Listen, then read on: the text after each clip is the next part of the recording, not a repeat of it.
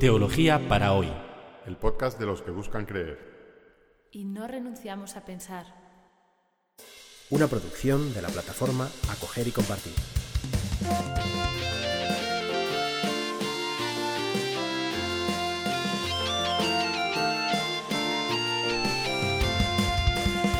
Bienvenidos al episodio 77 de Teología para hoy, en el que seguimos leyendo el libro del Génesis en el capítulo 9, partiendo del capítulo 9, versículo 18.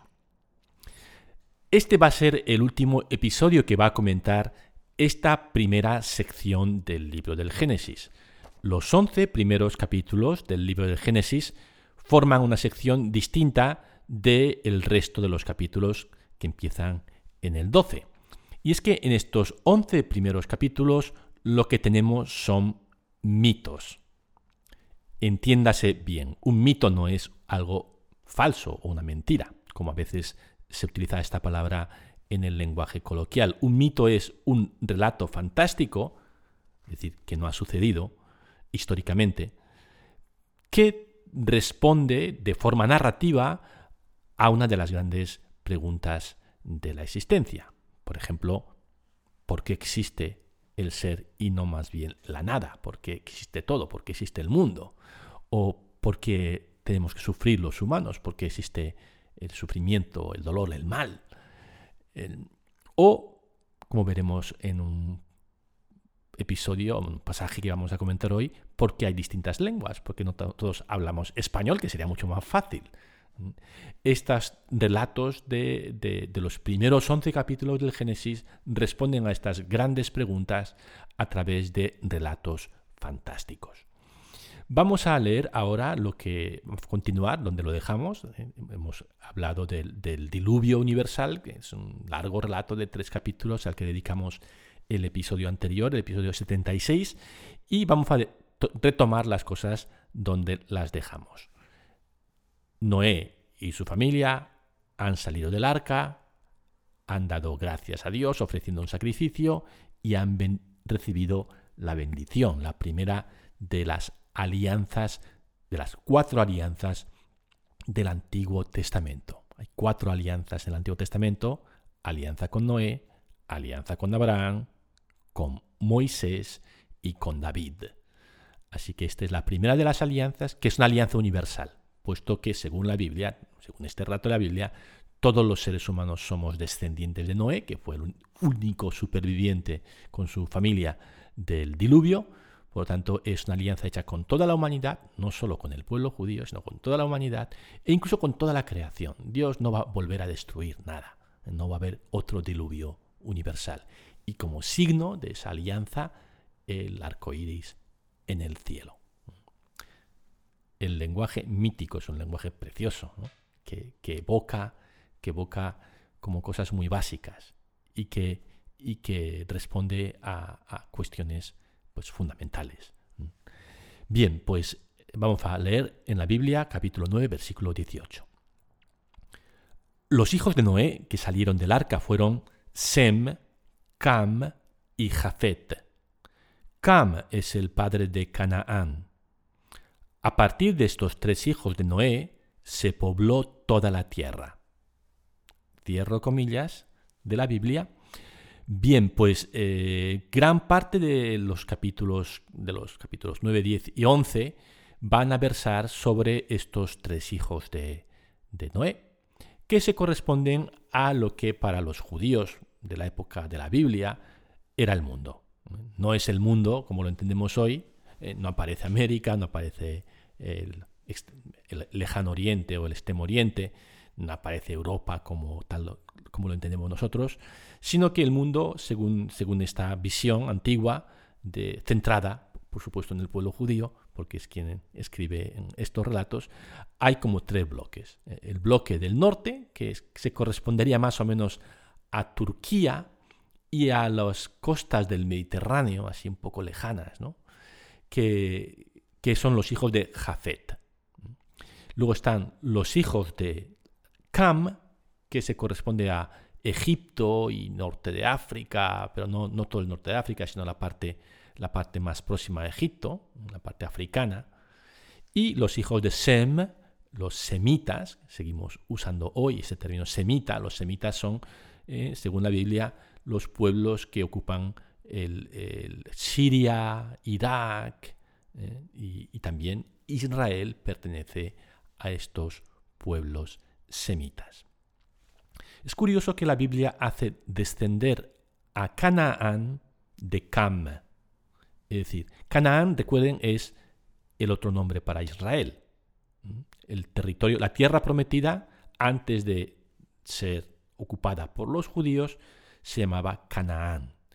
Y Canaán son, o canaanitas son los pueblos que habitan ese territorio que va a ser ocupada por los israelitas después del Éxodo. Es la tierra de Canaán, pues es ese territorio entre el Líbano y Egipto, norte-sur, el Mediterráneo y el Valle del Jordán, o el río del Jordán, que hace un poquito de frontera, el territorio que hoy corresponde más o menos al Estado de Israel, eso es Canaán. Y sin embargo, los canaanitas no son hijos de Sem, que sería lo lógico. ¿eh? Hijos de, los sirios, los jordanos, Irak, propio Israel, son hijos de Sem. En cambio, los de Canaán son hijos de Cam y los hijos de Cam están emparentados con los egipcios y el relato que vamos a, escuchar a continuación es para decir lo malos que son los de Cam. ¿Mm? Jafet, bien. Semita, nosotros, fenomenal. Los de Cam, mal. Es la típica forma de poner mal a los vecinos. Vamos a, a leer de la Biblia, versículo 20, capítulo 9, versículo 20. Empezamos. Noé se dedicó a la agricultura y fue el primero que plantó una viña. Pero cuando bebió vino se embriagó y quedó tendido en medio de su carpa, completamente desnudo. Cam, el padre de Canaán, al ver a su padre desnudo, fue a contárselo a sus hermanos que estaban fuera. Entonces Sem y Jafet tomaron un manto, se lo pusieron los dos sobre la espalda y caminaron y caminando hacia atrás cubrieron la desnudez de su padre. Como sus rostros miraban en sentido contrario, no vieron a su padre desnudo. Cuando Noé despertó de su embriaguez y se enteró de lo que había hecho su hijo menor, dijo, Maldito sea Canaán, y él será para sus hermanos el último de los esclavos. Y agregó, Bendito sea el Señor Dios de Sem, y que Canaán sea su esclavo. Que Dios abra camino a Jafet para que habite entre los campamentos de Sem, y sea Canaán su esclavo. Después del diluvio, Noé vivió 350 años y en total vivió 950 años.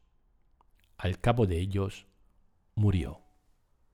Cerramos comillas esta es la historia de la primera borrachera. Eh, Noé planta por primera vez eh, viñas, consigue el primer vino, no sabe que aquello tiene efectos secundarios, se lo toma, se emborracha y se queda desnudo.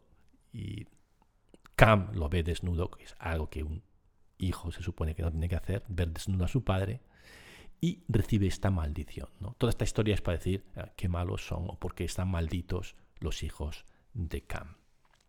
Vamos a seguir leyendo ahora una larga, unas largas listas genealógicas de los hijos de Jafet, de los hijos de Cam y de los hijos de Sem. Que para nosotros puede resultar un poco aburrido, lo voy a leer de todos modos, pero puede resultar un poco aburrido para los eh, lectores primeros de la Biblia, ¿eh? de estos textos, siglos antes de Cristo. Era precioso, era una información muy valiosa porque es como una especie de mapa, porque los nombres que vamos a escuchar eh, de, personajes en realidad se corresponden a pueblos, a naciones, y son también topónimos, es decir, nombres de lugares. Y de esta manera, pues tenemos eh, en estas listas una especie de, geografía primitiva o de mapa, mapa contado con palabras, de los del mundo, tal como lo veían los israelitas. Empezamos primero con Jafet. Capítulo 10, versículo 1. Los descendientes de los tres hijos de Noé, Sem, Cam y Jafet, que tuvieron hijos después del diluvio fueron los siguientes. Los hijos de Jafet fueron Gomer, Magog, Madai, Javán, Tubal, Mesec y Tirás. Los hijos de Gomer fueron Askenaz, Rifat y Togarma. Los hijos de Javán fueron Elisá, Tarsis, los Kitim y los Rodanim. Estos fueron los hijos de Jafet, y a partir de ellos se expandieron las naciones marítimas por sus respectivos territorios, cada una con su lengua, sus clanes y sus nacionalidades. Cierro comillas. Estos son pueblos que quedan al norte de Israel, sobre todo en Turquía, y dice también que a partir de ahí se expandieron por el, por el mar, por el Mediterráneo, que es el único mar que, que conoce esta gente. Aparece por primera vez Tarsis. Tarsis se supone que era un reino que estaba en el sur de España, más o menos en las provincias de Cádiz, Huelva, Sevilla, esa parte de la Andalucía occidental. Primera mención de España o de un territorio ligado a España en la Biblia. Seguimos ahora con los hijos de Cam. Capítulo 9, 10, versículo 6. Los hijos de Cam fueron Cus, Misraín, Put y Canaán. Los hijos de Cus fueron Seba, Javilá, Saptá, Ramá y Saptecá. Los hijos de Ramá fueron Seba y Dedán. Cus fue padre de Nemrod, que llegó a ser el primer guerrero sobre la tierra. Él fue un valiente cazador delante de Yahvé. Por eso se dice valiente cazador delante de Yahvé, como Nemrod. Babilonia, Erek y Akkad, todas ellas están en la región de Senar, fueron el núcleo inicial de su reino. De esa región salió para Asur, edificó Nínive con sus plazas urbanas, Calag y Resén entre Nínive y Calag. Esta última era la capital. Misraim fue padre de los pobladores de Lud, Anam, Lehab, Naftug, Patros, Casluj, y también de los pobladores de Caftor, de donde salieron los filisteos. Canaán fue padre de Sidón, su primogénito, y de Het, también de los jebuseos, de los amorreos, de los gircasitas, de los givitas, de los arqueos, de los sineos, de los arvaditas, de los semaritas y de los jamateos. Más tarde se expandieron los clanes de los cananeos y las fronteras llegaron desde Sidón hasta Gaza por el camino de Gerar y hasta Lesa, yendo hacia Sodoma, Gomorra, Adma y Seboín. Estos fueron los hijos de Cam, según sus clanes, sus lenguas, con sus respectivos territorios y nacionalidades. Cierro comillas. Aquí ha metido en un paquete todos los pueblos enemigos de Israel, para decir que Cam son los hijos del hijo maldito de Noé y son todos muy malos. Vamos a, la última lista, que son los hijos de Sem. Leo a partir del capítulo 10, versículo 21. También nacieron, hijos a Sem, el padre de todos los hijos de Eber y el hermano mayor de Jafet. Los hijos de Sem fueron Elam, Asur, Arpajad, Lud y Aram. Los hijos de Aram fueron Uz, Hul, Geter y más. Arpajad fue padre de Selah y este fue padre de Eber. Eber tuvo dos hijos. El nombre del primero era Peleg, porque en su tiempo se dividió la tierra. Su hermano se llamaba Yoctán. Yoctán fue padre de Almodad, Salef, Hazar, Mavet, Yerach, Adoram, Utzal, Dikla, Obal, Abimael, Seba, Ofir, Javilá y Obab. Todos estos fueron hijos de Yoctán. Los lugares donde residieron se extendían desde Mesa en dirección de Sefar hasta la montaña de Oriente estos fueron los hijos de Sem, según sus clanes y sus lenguas, con sus respectivos territorios y nacionalidades. Cierro comillas. Esta es la lista de los pueblos con los que Israel siente que hay algún tipo de parentesco, los semitas. De hecho, seguimos usando la palabra semita para designar un grupo lingüístico, Las lenguas semitas son las lenguas como el hebreo o el árabe, son lenguas similares que tienen un tronco común. Así que son los hijos de Sen el grupo étnico, diríamos, racial al que pertenece, según este relato, el pueblo de Israel. Regreso a la Biblia, versículo 10, versículo eh, capítulo 10, versículo 32. Estos fueron los clanes de los hijos de Noé, según sus orígenes y nacionalidades. A partir de ellos las naciones se expandieron sobre la tierra después del diluvio. Cierro comillas. Y vamos ahora a presentar ya el último episodio narrativo de esta sección, capítulos 1 al 11. Eh, entramos ya en el capítulo 11, en el último capítulo, y vamos a escuchar uno de los, episodios más famosos de la Biblia, el episodio de la Torre de Babel, que es un mito. ¿eh? Es un mito para explicar por qué hay muchas lenguas en la tierra. Y probablemente no es un mito original de los autores bíblicos, sino que es un mito que circulaba por ahí, pues circulaba en el Oriente Medio, igual que el mito del diluvio, y que, aunque en este caso no tenemos un paralelo tan exacto como tenemos de la historia del diluvio, eh, es un mito que los autores bíblicos incorporan en el, en el Pentateuco. Vamos a leerlo. Capítulo 11, versículo 1. Todo el mundo hablaba una misma lengua y empleaba las mismas palabras. Y cuando los hombres emigraron desde Oriente, encontraron una llanura en la región de Senaar y se establecieron allí. Entonces se dijeron unos a otros, Vamos, fabriquemos ladrillos y pongámoslos a cocer al fuego. Y usaron ladrillos en lugar de piedra, y el asfalto les sirvió de mezcla. Después dijeron, edifiquemos una ciudad y también una torre cuya cúspide llegue hasta el cielo, para perpetuar nuestro nombre y no dispersarnos por toda la tierra. Pero Yahvé bajó a ver la ciudad y la torre que los hombres estaban construyendo, y dijo, Si esta es la primera obra que realizan, nada de lo que se propongan hacer les resultará imposible, mientras formen un solo pueblo y todos hablen la misma lengua. Bajemos entonces y una vez allí confundamos su lengua, para que ya no se entiendan unos a otros. Así Yahvé los dispersó de aquel lugar, diseminándolos por toda la tierra, y ellos dejaron de construir la ciudad. Por eso se llamó Babel. Allí, en efecto, el Señor confundió la lengua de los hombres y los dispersó por toda la tierra. Cierro comillas.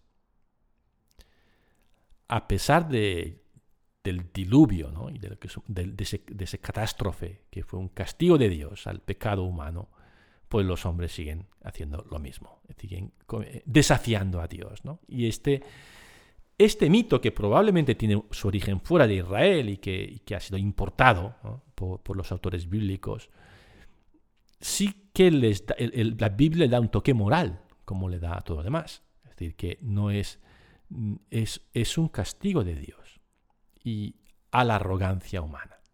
Eh, eh, en estos, estos mitos, que probablemente en su origen no tenían este carácter tan moralizante, son utilizados en la Biblia para decir eh, el ser humano es capaz de hacer el mal y cuando hace el mal, pues la lía. ¿no? Cuando, hacemos el mal, eso tiene consecuencias. Dios castiga el mal. Y este mensaje se ha repetido una y otra vez. Y esta es como la última iteración en estos once primeros capítulos de, pues, este, de, esta bola de nieve que ha ido creciendo a través de estos capítulos, comenzando en el pecado de Adán y Eva, que parecía que no tenía mayor consecuencia, ¿no? Comer aquel fruto y tal, llegamos al, asesinato de, Caín, por, de Abel por, por Caín, y luego aquello eh, se, descontrola de tal manera que Dios decide borrar, hacer borrón y cuenta nueva con el diluvio. E incluso a, pesar de que Dios hace, esta alianza, ¿no? De, que no, de que no los va a volver a destruir, los seres humanos continúan con su desafío contra Dios. Este mito, probablemente inspirado en esas grandes construcciones que hicieron los babilonios, ¿no? esos sigurats o pirámides babilónicas, pues hablan de, esta arrogancia humana que, termina, que termina mal. Bien, pues hasta aquí Dios parece como, no sé, como reaccionando, ¿no? Como que la iniciativa es del hombre y es una, iniciativa, o mejor dicho, la iniciativa es del mal, es de la maldad humana.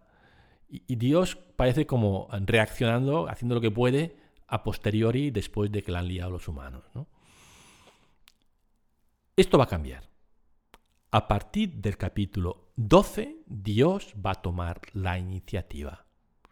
Y no va a hacerlo mandando un segundo diluvio y cargándose a todo el mundo, no, sino llamando a un ser humano. Abraham y su mujer Sara y su familia, estableciendo una relación de amistad con este hombre y su familia, Dios va a dar su respuesta a este dominio abrumador del mal sobre la tierra. Es decir, que estos 11 primeros capítulos son una preparación de algo que va a empezar en el capítulo 12. Y la preparación ha consistido en explicar el origen de todo, luego el origen del mal, el pecado de Adán y Eva, y luego esta bola de nieve, ¿no?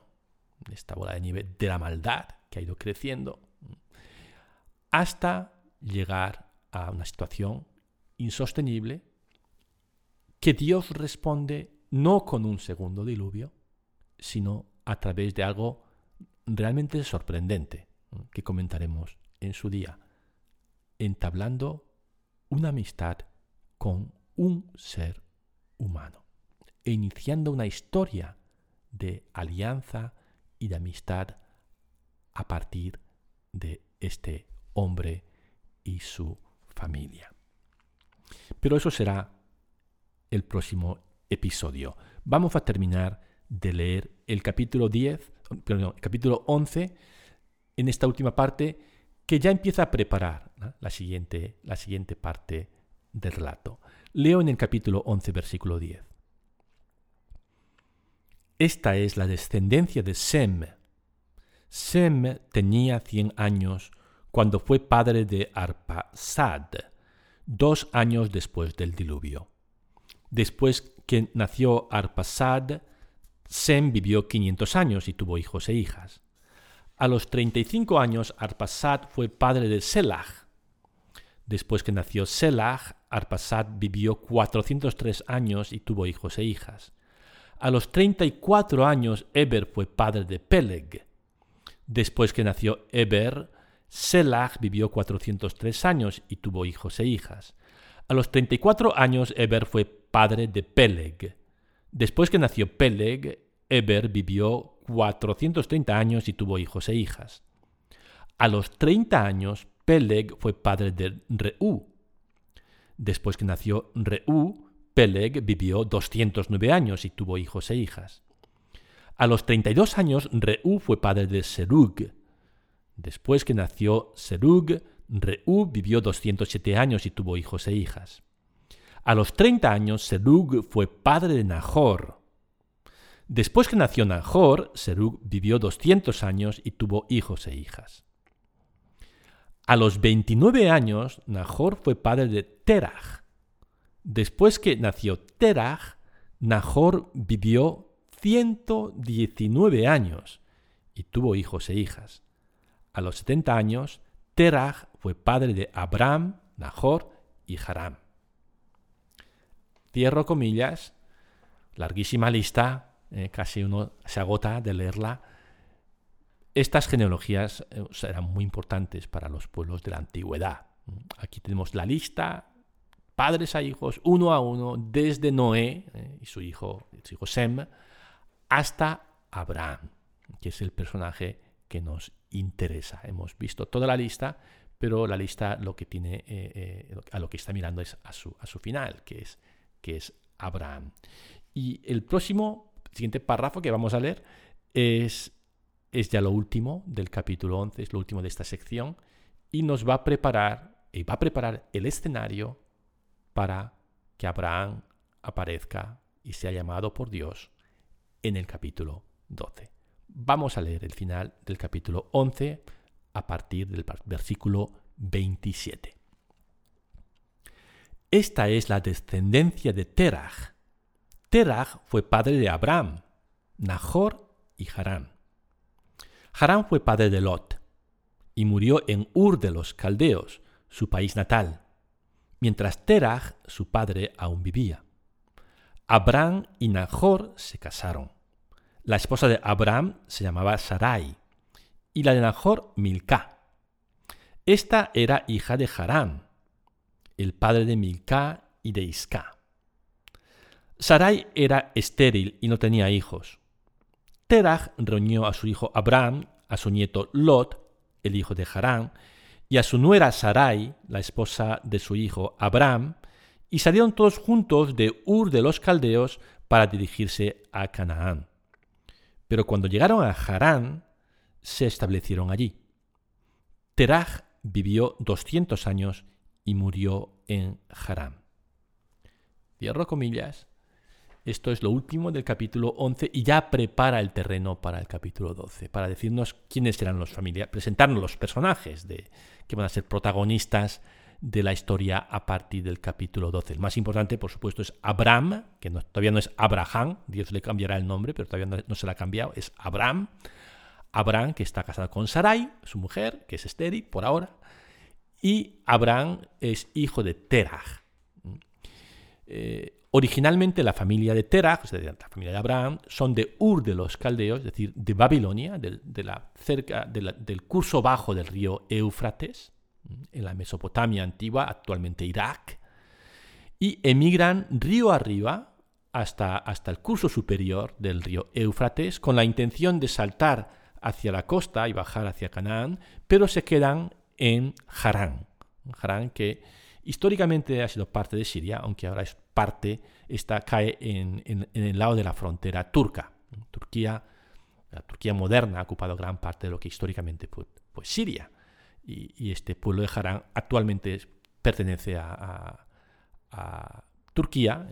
si cogen el mapa y remontan por el, por el río Éufrates, nada más cruzar la frontera de Turquía, ahí está Harán y ahí pues se queda a vivir la Teraj y con Abraham su hijo, eh, Lot su, nieto, sobrino de Abraham, Lot es sobrino de Abraham, porque es, Lot es hijo de Harán, el hermano muerto de, Abraham, y con Sara, la mujer de, Sarai, que todavía Dios no le ha cambiado el nombre, se llama Sarai todavía. Sarai, Abraham, hijos de Terah, viven en, en, en Harán, en el curso alto del, Éufrates, y también está allí su padre Terah, que muere al final de esta historia, y Lot, el sobrino de Abraham, del que oímos hablar también más adelante. También aparecerá en la historia más adelante Nahor, que es el hermano de, de Abraham. Bien, pues está, está el escenario preparado para el siguiente paso, para ese cambio de tercio importante que veremos al comienzo del capítulo del capítulo 12.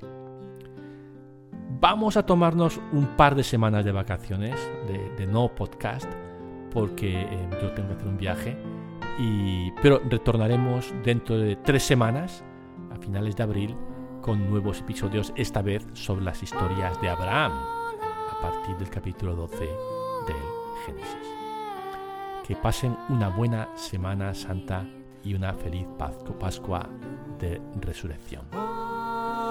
了童年的